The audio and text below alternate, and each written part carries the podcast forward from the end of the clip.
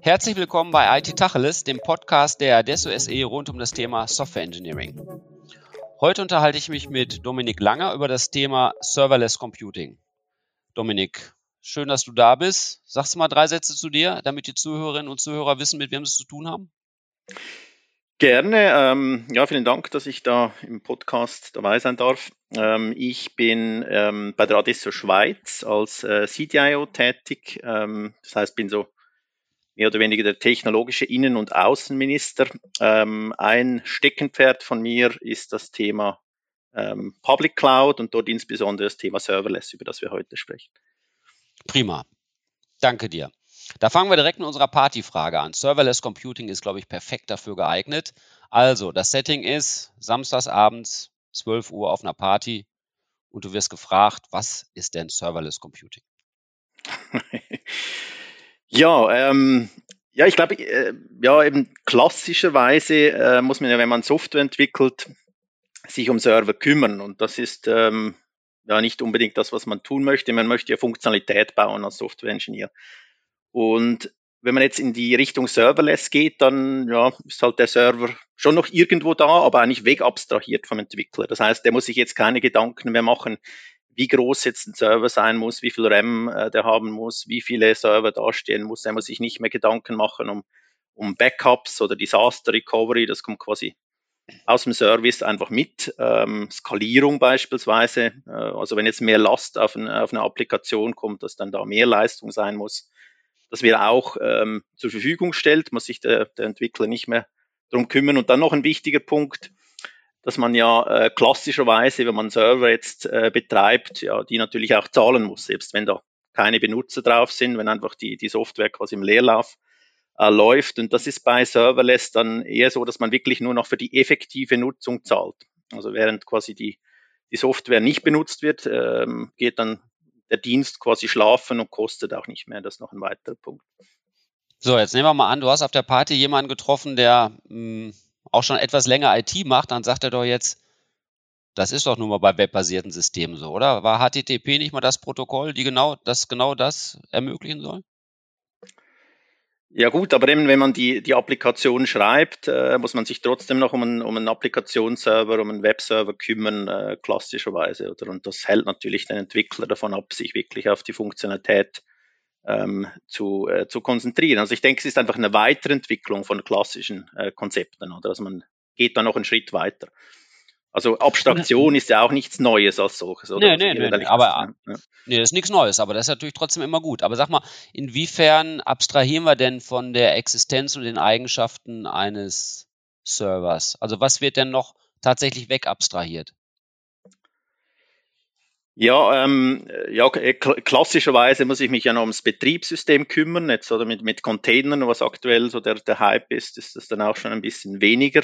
Ähm, und bei, äh, bei Serverless äh, fällt das eigentlich ganz weg. Es gibt da wie zwei, so zwei Typen von Serverless, ähm, die man in Betracht ziehen muss. Das eine ist sogenannte Function as a Service oder Functions as a Service, wo man eigentlich ja, Funktionen, also Programmfunktionen äh, auf so eine Plattform hochlädt und die dann, äh, wenn die Funktion aufgerufen wird, äh, die dann quasi hochfährt, ausführt und dann wieder schlafen geht. Ähm, und auf der anderen Seite ähm, Backend as a Service, wo man eigentlich ganze Funktionalitätsblöcke, also ähnlich Lego-Steinen, äh, dann als Services zur Verfügung äh, gestellt kriegt. Und dann eigentlich, wenn wir jetzt als Beispiel nehmen, ein, Identity and Access Management System, das man klassischerweise irgendwo installieren muss, betreiben muss, was dann auch kostet, man muss es Patch, Security Patches machen etc., ist in dem Fall etwas, was man quasi als Service bezieht und ein Cloud-Anbieter kümmert sich um den ganzen Rest.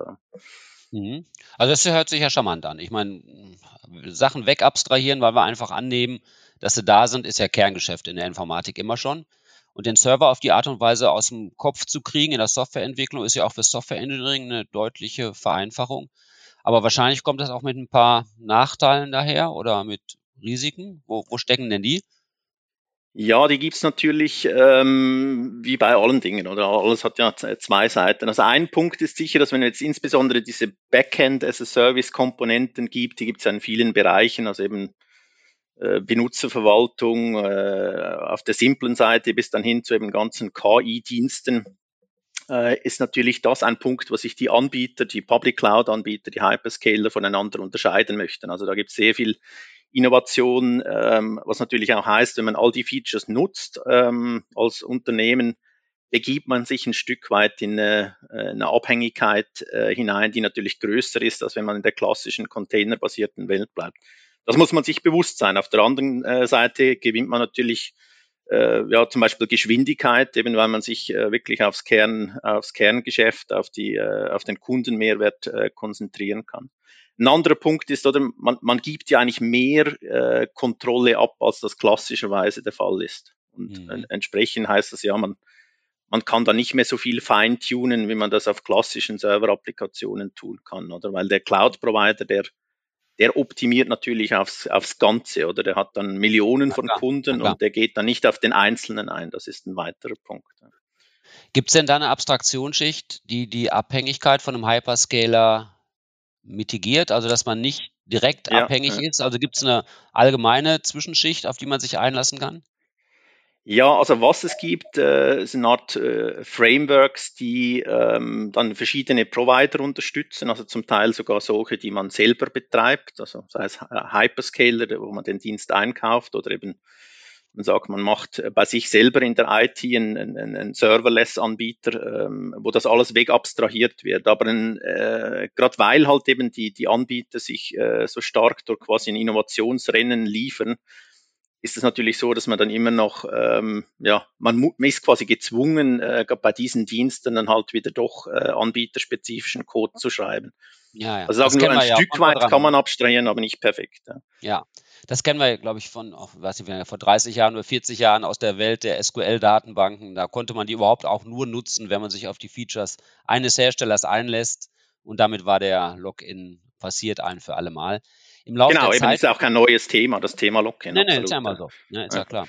Im Laufe der Zeit wird das dann wahrscheinlich besser, weil es mehr, weil mehr in den Standard gerät und solange man am Standard bleibt, man eben noch unabhängig ist und trotzdem schon damit arbeiten kann. Aber das heißt ja, heute muss man sich dann im Wesentlichen doch schon auf einen Hersteller, also einen Hyperscaler einlassen, wenn man es tut, oder? Ja, man könnte jetzt natürlich eine Strategie fahren, wo man sagt, ja, unterschiedliche Abteilungen mhm. ähm, äh, im Unternehmen nehmen jetzt unterschiedliche Anbieter, oder weil vielleicht der eine in einem Bereich besser ist und ja. der andere im anderen. Und rein theoretisch könnte man auch eine, eine Applikation schreiben, die jetzt Services von verschiedenen Anbietern äh, gleichzeitig nutzt. Das ist natürlich einfach Komplexität, die dann zunimmt. ja. ja. Ja, ja, das, ist, das geht wahrscheinlich nur in so einer Welt, in der Geld keine Rolle spielt, würde ich auch vermuten. Aber ja, was sind denn deine, was sind denn deine Vorlieben? Also jetzt lassen wir konkret über einzelne Ausprägungen sprechen. Was hältst du denn für besonders geeignet? Also welches Modell, welchen Hyperscaler? Gerne auch für die Frage, für welche Art von Problemen, wenn es da eine Differenzierung gibt? Ja, jetzt, äh, wenn man mal schaut, wer war da zuerst, oder war das, äh, war das AWS mit ihren äh, Lambda, AWS Lambda Services. Entsprechend haben die einen gewissen Vorsprung jetzt technisch, ähm, aber haben natürlich die anderen, äh, eben die, die Googles, die, äh, die Ashes, die haben da natürlich äh, rasch aufgeholt. Also da unterscheiden sie sich auch nicht mehr so groß. Oder? Äh, ein Punkt, der dort noch wesentlich ist, und da muss man natürlich dann auch, ähm, also nicht nur den Provider, sondern auch wieder einzelne Runtimes, also einzelne Programmiersprachen unterscheiden. Sogenannte Cold Startzeit, also wenn man diese Function as a Service Dienste nimmt, eben dann geht ja so eine Funktion schlafen, wenn sie nicht mehr benutzt wird, einfach oder äh, weil, weil der Anbieter ja auch äh, Geld sparen möchte, oder? Und äh, wenn jetzt die, die Funktion wieder aufgerufen wird und die war eben quasi schlafen gegangen, dann, dann braucht es eine gewisse Zeit, bis die wieder da ist, bis sie mhm. hochgefahren wird. Da unterscheiden sich sowohl die Anbieter als eben auch die, äh, die Runtimes. Also beispielsweise Java ist da jetzt auch nicht die beste Wahl oft, weil das halt eher, eher lange dauert. Ähm, andere Sprachen, wie zum Beispiel jetzt äh, TypeScript, können dann schneller sein. Also da muss man wirklich schauen, dann je nach Applikation, auf was man sich äh, darauf lässt. Obwohl auch natürlich die Anbieter dann da ähm, Möglichkeiten bieten, dieses, diesen Callstart äh, zu umgehen, aber natürlich auch wieder mit Kostenfolgen. Und also am Schluss ist eben halt äh, nichts gratis. Das heißt also, wenn so ein Unternehmen sich jetzt so an der Schwelle befindet, sich vielleicht darauf einzulassen, mal erste Projekte in dem Kontext zu tun oder Anwendungen umzustellen, kann ja beides sein. Dann ist jetzt auch nicht so aus der Schublade raus zu sagen, okay, dann mach jetzt mal so. Man muss schon einmal hingucken, wie die Anwendungslandschaft aussieht, wie das Anwendungsproblem aussieht, wie das Skalierungsverhalten, das Vermutete aussieht und in Abhängigkeit davon wählt man dann den richtigen Einstiegspunkt so? Ja, würde ich schon sagen. Und wahrscheinlich jetzt eben, wenn man als Unternehmen jetzt, gut, wenn man als Startup neu anfängt, oder dann ist man auf der grünen Wiese, ne? dann ist das, ja, das einfach. einfach. Aber als etabliertes Unternehmen würde ich sagen, äh, insbesondere natürlich dort mal anfangen, wo, äh, wo vielleicht die Vorteile insbesondere zur Geltung kommen, also dort, wo man rasch, äh, rasch experimentieren können möchte, also eher bei Frontend-Systemen und dann vielleicht das erste, äh, das erste, sage ich mal, Experiment auch nicht gerade jetzt mit einer hyperkritischen Applikation machen, sondern irgendwo mal die Reise beginnen, wo es jetzt nicht so kritisch ist. Oder? Mhm. Also es gab dann auch Unternehmen, oder die sind da voller Elan äh, gestartet und haben dann irgendwie von, ja, jetzt müssen wir doch gewisse Dinge wieder klassisch äh, zurückbauen, oder? Insbesondere bei, ähm, ja, äh, bei Funktionalitäten, wo extrem wichtig ist, was die Latenz, dass die Latenzen kurz sind. Also dann kann es dann durchaus so Hybridarchitekturen geben oder wo die, die, die niedrig latenten Funktionen dann in klassischen Containern laufen und dann andere äh, Funktionen, die eher asynchron ausgeführt werden können, dann auf, auf Function as a Service äh, setzen. Mhm. Du hast es, glaube ich, auch schon explizit gesagt, aber mit dem Einstieg in sowas wie Serverless Computing oder Varianten davon meinetwegen auch nur, ist man jetzt direkt in der Cloud. Da gibt es keine Alternative mehr dazu, oder? Nicht zwingend, also äh, grundsätzlich delegiert man ja ähm, einen großen Teil eben von, äh, von der IT-Infrastruktur weg und das kann natürlich auch inner, innerhalb von einem Unternehmen passieren. Also das macht es okay. natürlich nicht ein kleines KMU, aber ein großes Unternehmen, äh, das jetzt eben nicht in die Public Cloud gehen könnte, könnte sich überlegen, dass halt die interne IT äh, sowas anbietet. Es gibt auch äh, verschiedene Open Source Projekte, die man beispielsweise auf Kubernetes betreiben kann ist dann eben halt so das, das Abwägen von quasi Innovationsgeschwindigkeit, die wahrscheinlich eher bei einem Hyperscaler gegeben ist, versus eben das Thema Lock-in. Also da muss man wahrscheinlich ja. halt eben den Trade-off äh, genau anschauen. Ja. In einem anderen Fall wäre dann die eigene IT-Abteilung und sagen wir mal näher dann wahrscheinlich auch noch die betriebsorientierte IT-Abteilung, wäre dann der eigene Hyperscaler. Das hört sich ein bisschen gewollt an, oder? Ja, also wahrscheinlich ist es dann nicht mehr Hyper, äh, sondern Hypo. ja, genau. Aber im Prinzip möglich, ja. Hat natürlich ja. einen Impact dann eben auf die, äh, auf die IT, äh, die man hat, oder? Wenn man jetzt sagt, man, man lagert mehr aus, kann das durchaus natürlich Abwehrreflexe bei der internen IT äh, auslösen, oder? Die dann sich quasi Gut, die Fälle davon. Ja, ja. Ich kann es mir nicht anders vorstellen. Und, Was machen wir denn mit äh, der internen IT-Abteilung? Die, die muss ja, muss ja nicht, aber muss ja irgendwie trotzdem so ein Übergangspfad definiert sein. Was passiert denn aus den klassischen IT-Betrieblern in so einer Welt, in der man von vornherein sagt, wir bewegen uns in die Richtung Cloud-Serverless Computing? Ja, das ist natürlich ein großes Thema, oder? Also die, das Thema, da ist ja im Thema Change Management drin, oder? Und äh, wie anpassungsfähig sind Mitarbeiter oder möchten sie sich jetzt umschulen? Ist mhm. dann nicht, nicht so, dass jetzt äh, quasi kein IT-Betrieb mehr nötig ist, aber mhm. äh, sind halt andere, andere Themen, auf die sie dann fokussieren möchten. Vielleicht möchte es auch nicht jeder, oder? Und letzten Endes ist es wahrscheinlich schon so, dass dann äh, weniger, äh, ja, weniger Personal benötigt wird irgendwann, oder? Das ist eine Art wie ein, eine Pyramide, wenn wir sagen, wir haben eine Pyramide unten mit vielen Leuten, die quasi irgendwo im sage jetzt mal im Keller oder im Datenzentrum werkeln äh, und relativ wenige, die sich auf Kundenmehrwert fokussieren, dass, dass wir dann die, die Pyramide umdrehen und mehr Leute sich eben auf Kundenmehrwert fokussieren können und weniger irgendwo an, an, an abstrakten Services äh, rumwerkeln oder weil das eben wegdelegiert werden kann. So soll es ja sein. Heißt, hieß mal Business Alignment der IT. Von daher ist das ja ein lang gehegtes Ziel. Vielleicht geht es auf die Art und Weise jetzt tatsächlich mal ein Stück weit. Könnte ja sein. Genau, aber kann eben, kann natürlich Schmerzen beim Einzelnen dann verursachen. Ja. Gut, äh, nehmen wir mal an, dass man, wenn auch nicht ganz zwingend, aber doch im Großen und Ganzen mit dem Thema in die Cloud gerät. Dann haben wir jetzt auch die Pflicht, uns ja mit allen Vorbehalten gegenüber Cloud-Lösungen auseinanderzusetzen. Äh, über den Login-Effekt haben wir schon geredet. Äh, da kann man Vorkehrungen treffen, kostet Geld und ansonsten ist man so ein klein bisschen dem einzelnen Hyperscaler ausgeliefert muss man also darauf achten, wie man im aller, aller schlimmsten Fall auch mal wieder zurückkommt. Betrachten wir das mal als abgehakt. Dann haben wir noch das Thema Security. Was machen wir denn mit der Security? Das ist ja das andere, ich will nicht sagen Totschlagargument, aber gerne vorgetragene Argument. Das ist korrekt, ja. Ähm, ja, Security äh, kann man jetzt eigentlich argumentieren, ja, wird eher besser. Ja, ähm, hätte ich, schön, dass du das sagst, ja, genau. Weil, äh, wenn wir uns jetzt anschauen, eben wir, wir delegieren ja weg, oder? Und im Idealfall de delegieren wir weg an einen Best-of-Breed-Anbieter, also einer, der eben das Thema Security mit äh, wahrscheinlich hunderten Millionen pro Jahr an Dollars äh, quasi betreibt, äh, quasi auf, auf höchstem Niveau. Ähm, insbesondere für kleinere Unternehmen dürfte wahrscheinlich der, der Security-Status zunehmen oder, äh, oder, oder besser werden ähm, je mehr er quasi an einen, an, einen, an einen Hyperscaler abgeben kann. Aber es ist natürlich so, man muss dem vertrauen. Da ist man natürlich dann beim Thema ähm, Audit, äh, also dass man dann halt Drittparteien braucht, die dann ein, äh, ein, ein, ein Audit machen vom Hyperscaler man sich auf dessen Audit-Reports äh, verlassen muss. Aber auch die sind in der Regel natürlich ausführlicher als das, was man, was man selber machen kann. Ja, ich schätze das auch so ein und ich glaube, wir sind auch mit der Argumentation, wenn es mal hart auf hart kam, immer durch die Tür gekommen, dass das einzelne Unternehmen natürlich nicht die Sicherheitsanforderungen in einem dynamischen Umfeld gewährleisten kann, wie jemand, der sich, naja, qua Geschäftsmodell kontinuierlich drum kümmern muss. Das glaube ich, genau, das können wir ja, tatsächlich ja. mal annehmen.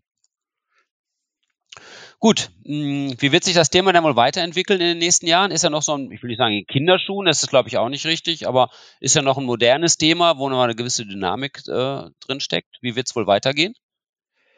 Ja, ähm, ich sehe das ein bisschen so wie Wellen, die quasi über die, ähm, äh, ja, über die Unternehmen hinweg rauschen, sagen wir mal. Oder wenn wir ein paar Jahre zurückgehen, dann, dann sagen wir so, die Containerwelle kommen, ähm, die ist jetzt voll da.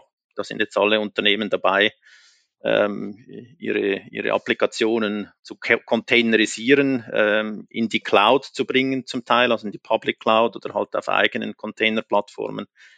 Und da glaube ich, ähm, sind immer so Startups ähm, zum Teil äh, ja halt ein guter Indikator, was kommen wird. Also da sieht man, dass eben solche Serverless-Dienste stark genutzt werden, eben weil, weil sie quasi ähm, ja, bezüglich Kosten, bezüglich Durchlaufzeiten Vorteile bringen. Ähm, und ich glaube, je mehr draußen quasi, je schneller sich das, das Rad draußen dreht, dann an eben technologischem Fortschritt oder Änderungen, wie wir es jetzt zum Beispiel mit Covid gesehen haben, umso wichtiger ist es halt mal, dass man, ja, dass man rasch sich anpassen kann. Also schnelle durch, äh, kurze Durchlaufzeiten sind essentiell. Und ich glaube, je mehr das zunimmt, umso weniger ist dann halt das Thema Lock-in beispielsweise noch relevant. Oder? Also ich glaube, da wird schon ein Shift Richtung Serverless stattfinden mhm, in den nächsten ja, Jahren. Mhm man hört es auch bei gewissen Kunden schon, also eben da, da fängt man an, sich damit zu beschäftigen, oder? Aber das wird noch ein Weilchen dauern und natürlich gleichzeitig, wie man bei den Anbietern sehen, das hat gewisse Kinderkrankheiten wahrscheinlich weiter ausgemerzt werden oder dass eben ähm, ja, insbesondere bei Backend as a Service halt noch weitere Services äh, entstehen werden. Ähm, zum Teil hat auch industriespezifische Services sieht man auch, oder? Das sind also spezifisch zum Beispiel Services für den Financial Services oder für den Health-Bereich. Ui, so, da bin ich ja. gespannt. Glaubst du das? Also da bin ich immer ganz skeptisch. Also ich habe das Anfang der 80er, oh, so lange ist das her, vielleicht war es ein bisschen später mal bei Corba erlebt. Da gab es ähm, rund um den Object Broker auch immer wieder die Bemühung, so domänenspezifische Services auszuprägen. Und das hat ja auch nicht wirklich geklappt. Also ich glaube, bei den, bei den querschnittlichen Themen klappt das gerade so, weil da genug Konvergenz ist, das Gleiche haben zu wollen. Aber wenn es dann in die Domänen geht, wird die Welt so nischenhaft und bunter. Glaubst du tatsächlich, es kommen da so domänengeprägte Services zustande? Also man sieht es jetzt zum Beispiel im Bereich IoT. Oder IoT kann man jetzt sagen, okay, das ist auch noch ein Querschnittsthema. Das ist schon ein bisschen branchenorientiert. Ja, ist schon ein bisschen. Zum Teil recht, auch ja. eben halt bei, bei KI-Services, äh, die dann eben beispielsweise eben für Financial oder Health Data optimiert sind. Also das gibt es durchaus. Oder ist dann die Frage, ob sich dann eben solche Services von, von den Hyperscaler dann vielleicht äh, wirklich durchsetzen können gegen spezialisierte äh, Software eben von, von, von Branchenanbietern. Ne? Werden mhm. wir sehen, ja. Aber zumindest sieht ja, man jetzt, wie das, wie das aufkeimt. Ja. Gut, hast du noch vielleicht einen Hinweis drauf, auf welche Entwicklungen und Trends man bei den einzelnen Herstellern, also Hyperscalern, besonders achten sollte? Ja, eben, was man äh, sicher weiter beobachten muss, ist das Thema äh, Cold Start bei den Function as a Service Diensten. Ähm, auf der anderen Seite bei den äh, Backend as a Service, ähm, was da halt weiter raussprießt an, an, an, an wirklich spezialisierten Services, das ist sicher spannend zu, beobachten. Und dann sicher das Thema Standardisierung, oder? Also wie, wie ist beispielsweise äh, das Thema Standardisierung von Events, also dass beispielsweise ein Event in einem Cloud-Provider, bei einem Dienst von einem Provider, dann eine, eine, Function in einem anderen Provider auslösen kann. Da ist man mhm. aktuell an, an Standards am Erarbeiten, wie, wie das weitergeht. Das wird sicher spannend bleiben. Prima. Und hast du noch Literaturempfehlungen für unsere Zuhörerinnen und Zuhörer? Ja, was sich sicher mal äh, zu, zu lesen lohnt, ist das, ähm, äh, das White Paper über, über äh, Serverless Computing von der äh, Cloud Native Computing Foundation. Das gibt eine sehr gute äh, ja, Übersicht über das Thema, auch über mögliche Use Cases. Das lohnt sich zu lesen. Ne? Wunderbar. Dominik, vielen Dank. Ich glaube, das war ein sehr inhaltsvoller Beitrag zum Thema in unserem Fall Serverless Computing und auch zu der Frage, wie das Software Engineering davon betroffen sein könnte. Dafür vielen Dank, dass du heute bei uns warst. Und alles weitere zu dem, was wir heute berichtet haben und was ansonsten zum IT Tacheles gehört, findet ihr wie immer unter www.adesso.de slash podcast. Dankeschön. Vielen Dank.